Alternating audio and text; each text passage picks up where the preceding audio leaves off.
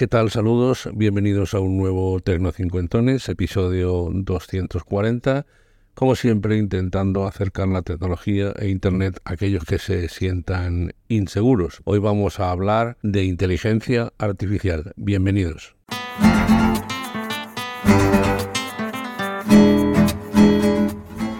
Tengo amigos, compañeros que están temerosos de probar la inteligencia artificial, se han dejado llevar por aquellos agoreros que piensan que es el final de una etapa y por lo tanto el miedo a la nueva. Evidentemente pasó con la llegada de Internet y pasó con la llegada de la imprenta. Los tiempos cambian, las cuestiones sociales cambian, las maneras de entender la sociedad cambian y tenemos que adaptarnos a ella. Por lo tanto, lo mejor es eh, tratar eh, la inteligencia artificial como una herramienta más que nos puede resultar útil. Yo ya lo he comentado en este podcast, lo estoy utilizando para varias cosas. Luego les daré algunas opciones. Pero lo traigo porque de cara a, traigo de nuevo el tema de la inteligencia artificial, porque de cara a aquellas personas que quieren probar sin riesgo, que necesiten eh, ir tanteando el tema, ha surgido una herramienta, una web que se llama POE, P-O-E, como, como el escritor Alan Poe, que tanto en web como en la aplicación, en mi caso he probado la de Android, pues va estupendamente bien porque te da acceso a varias fuentes de chat GPT. Algunas están eh, restringidas, otras son de pago, pero están las principales gratuitas como chat GPT, por ejemplo, y además, que para mí ha sido lo más interesante, pueden ustedes probar Google Palm, que como su propio nombre dice, es la nueva inteligencia artificial de Google, que en su mayor parte todavía no está presente en España, queda, queda algún tiempo porque venga. ChatGPT y Google parece que se van a convertir en opositores claros y veremos hacia dónde evoluciona esto. Es sencillo, váyanse a ChatGPT y hagan una consulta. Ya saben que la inteligencia artificial, cuanto más el concreto sea usted, mejor será el resultado. Cuanto más capacidad tenga de darle ideas, más ideas le dará el chat GPT. Esto es una máquina, no piensa, pero parece que piensa por la cantidad de datos que maneja. Yo, a modo de, a modo de sugerencia, le puedo decir 10 ideas para utilizar la inteligencia artificial a través de este POE, con, ya les digo, con Google, con los varios chat GPT que hay, hay algunos donde solo le van a permitir una entrada porque es de pago. No se preocupen, prueben los gratuitos y háganse con la destreza del, del uso. A ver, 10 ideas. Bueno, la primera, obviamente, ideas para hacer un trabajo, un informe universitario, laboral, lo que sea. Le das los datos que quieres y te lo hace y bastante bien. En segundo lugar, una propuesta de presentación quiero hacer una presentación sobre este tema, los 10 ítems son tal y él te hace una propuesta de presentación que normalmente acierta. Muy interesante los textos legales. Si le das el texto legal y quieres presentar un recurso de casación, por ejemplo una multa de tráfico, te lo va a hacer. Atención, es interesante. Bueno, es también una enciclopedia avanzada.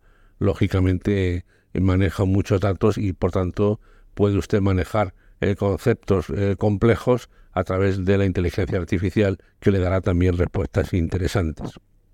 Obviamente, también pueden utilizarla para corregir un texto. ¿eh? Es decir, lo pueden subir el texto y les dirá si hay erratas, si hay incongruencia, palabras repetidas, etc. Puede ser interesante para preparar un viaje, detalles a tener en cuenta, que te dé clima, principales ciudades, monumentos a visitar, esto lo hace muy bien. Igual que, por ejemplo, escribir una carta a un cliente. Tú le dices la orientación de la carta, una carta de agradecimiento, de requerimiento, en fin, lo que tienen las cartas a los clientes de, cualquier negocio. Por ejemplo, también para los amantes de la cocina, que te dé una receta. En este sentido, puedes decirle que esté de la dieta mediterránea, que tenga tantas calorías, es decir, puedes concretar lo que quieras y te dará recetas, opciones de, recetas para prepararlas con Thermomix, para prepararlas en olla a presión. En este sentido, maneja toda la información.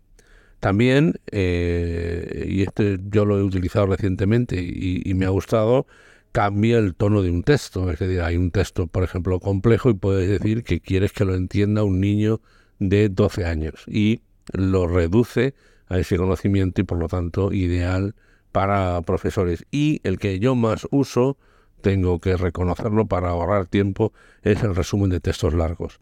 Recibes un PDF de un informe de 60 páginas y le dices que te lo dejen dos. Y lo hace. Y bien, y bien.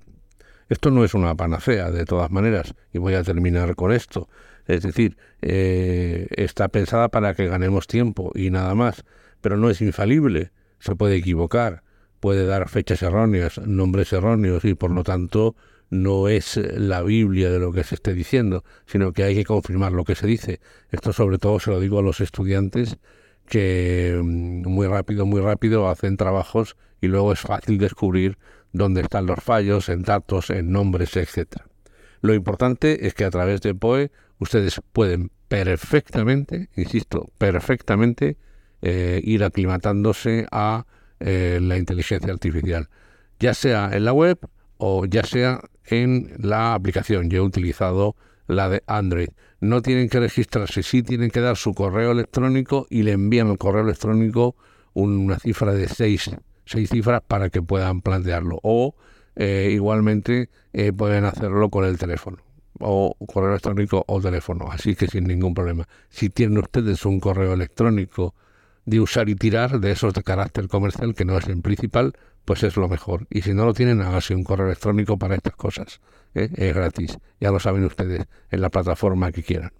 Bueno, espero haberles sido útil. Esto va a seguir avanzando, van a aparecer nuevas plataformas, esto va avanzando a pasos agigantados. Pero bueno, para este veranito eh, quédese con pues, lo llevan en el móvil, en la tablet, en el ordenador y prueben. Y además puede resultar divertido, pueden ustedes hacer un tema.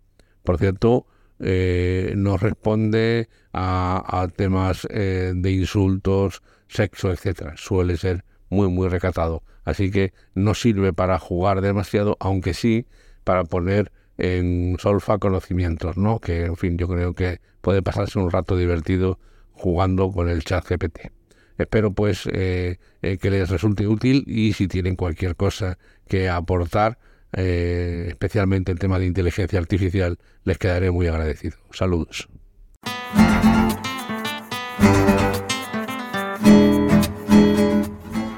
Pues hasta aquí este Tecno Cincuentones. Soy Antonio Manfredi. Antonio Manfredi arroba gmail.com es mi correo electrónico tanto en Twitter como en Telegram soy arroba Antonio Manfredi, en Mastodon arroba Antonio Manfredi, arroba andalucía.social y en Facebook Tecno50.